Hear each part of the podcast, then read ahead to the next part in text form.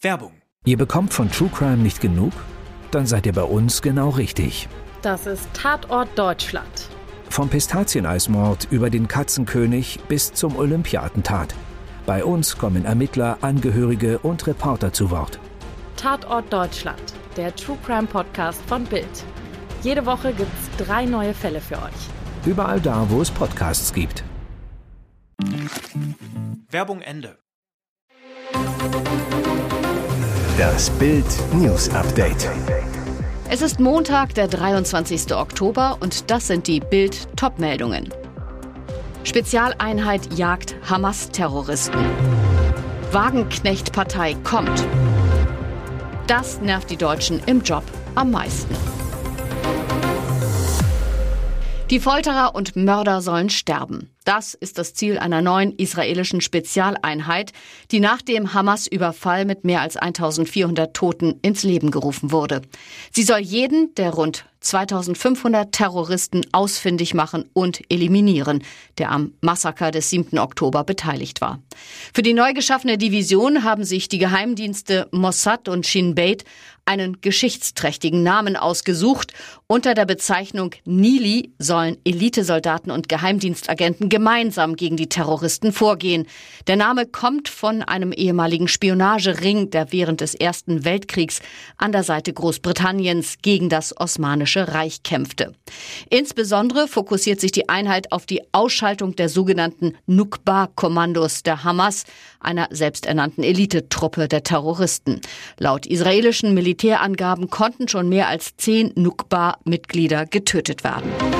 In Deutschland formiert sich eine neue Pro-Putin-Partei. Die Politikerin Sarah Wagenknecht hat offiziell mit der Gründung ihrer eigenen Partei begonnen. Der Verein Bündnis Sarah Wagenknecht für Vernunft und Gerechtigkeit wurde gegründet, um eine neue Partei vorzubereiten, hieß es in einer am Montag in Berlin verteilten Erklärung.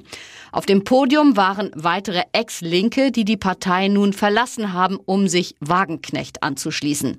Darunter die bisherige Co-Vorsitzende der Linksfraktion Amira Mohamed Ali, Wagenknechts Vertrauter und Fraktionskollege Christian Laie, der ehemalige Geschäftsführer der Linken in Nordrhein-Westfalen Luca Schön und der Unternehmer Ralf Suikat.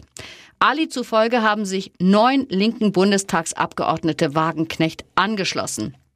Ausgerechnet in einer Zeit mit so vielen Krisen und Konflikten habe Deutschland die schlechteste Regierung aller Zeiten, so Wagenknecht. Sie sprach auch über die ungeregelte Einwanderung, die die ärmeren Gegenden Deutschlands treffe und schimpfte auf die Sanktionen gegen Russland.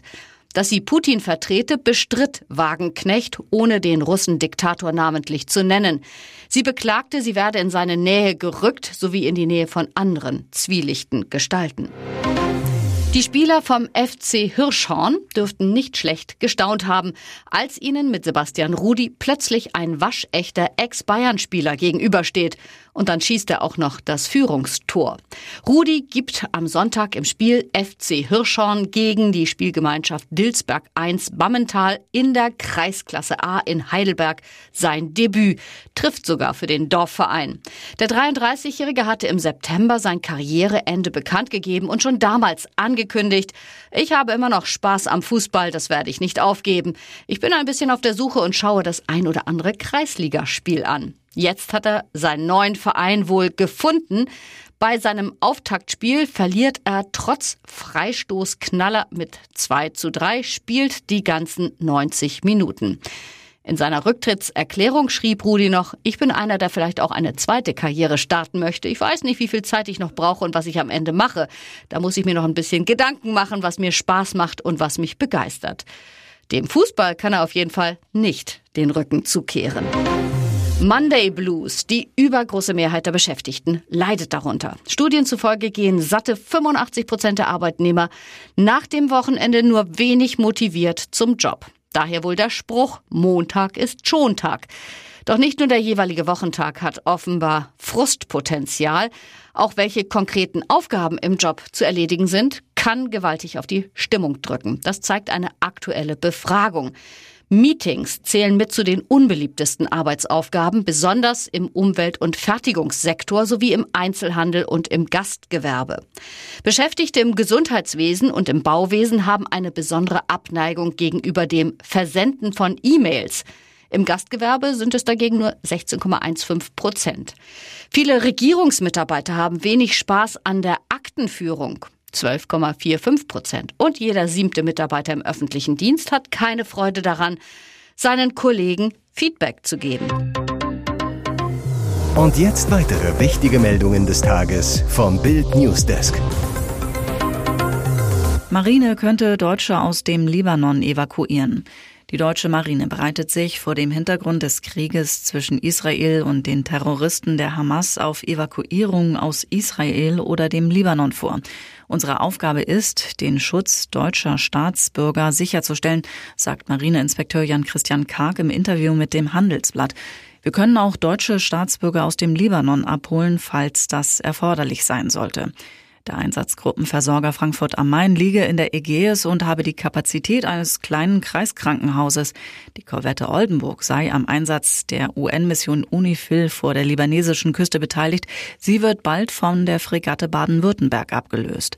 Wir haben auch Spezialkräfte vor Ort und halten weiteres Personal mit hoher Einsatzbereitschaft in der Hinterhand, denn wir müssen uns auf alle Eventualitäten vorbereiten, so Karg. Triathlon-Drama Deutscher bricht einen Meter vor dem Ziel zusammen. Bis kurz vor dem Ziel sieht Triathlon-Profi Mika wie der Sieger aus. Doch nach drei Stunden 38 kommt es doch noch zu einem Krimi um den Triumph. Mit einem dramatischen Ende für den Deutschen. Auf allen Vieren erreicht er das Ziel. Nur noch 100 Meter, dann ist es geschafft, dann ist der Sieg seiner. Profi-Triathlet Mika Not kämpft, jeder Schritt scheint eine Qual, den Zielstrich und das Siegerband vor Augen. Die Schritte des heranrauschenden Franzosen Mathieu Maguerier in den Ohren mobilisiert der junge Wolfsburger die letzten Energiereserven.